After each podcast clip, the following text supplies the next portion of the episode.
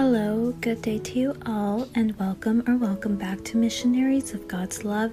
This is Lucy with Missionaries of God's Love in Tustin, California, and today we will meditate on Romans 1 verses 21 through 27. Please don't forget to like this video and leave a comment below to help support this channel. Let's go ahead and begin by finding a comfortable place with little to no distractions. Once finding a quiet place, let's go ahead and let's sit down with our back straight, neck and shoulders relaxed. Take a deep breath and invite the good Lord to tag along with us for the next couple of minutes.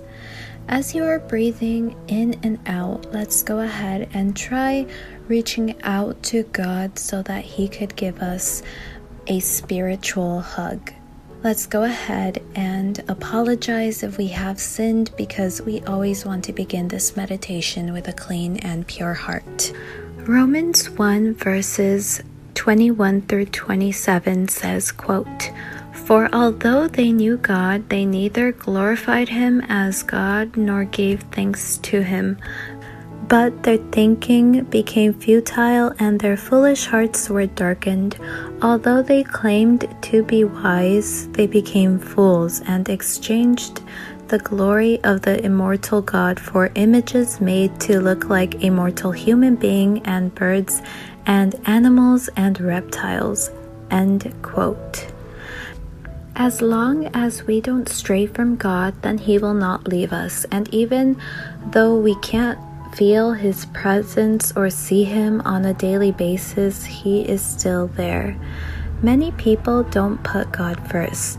There are so many people who don't even think about God on a daily basis. Then there are also those who put God second or prioritize materialistic things over God. People lose themselves within materialistic things. And as we continue within this meditation, ask yourself how many times you have prioritized materialistic things over God. We cannot allow these materialistic distractions to deviate us from the holy path or to distract us from God.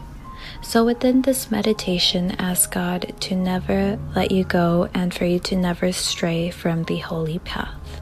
And as we end this meditation, say, Speak, Lord, for your servant is listening.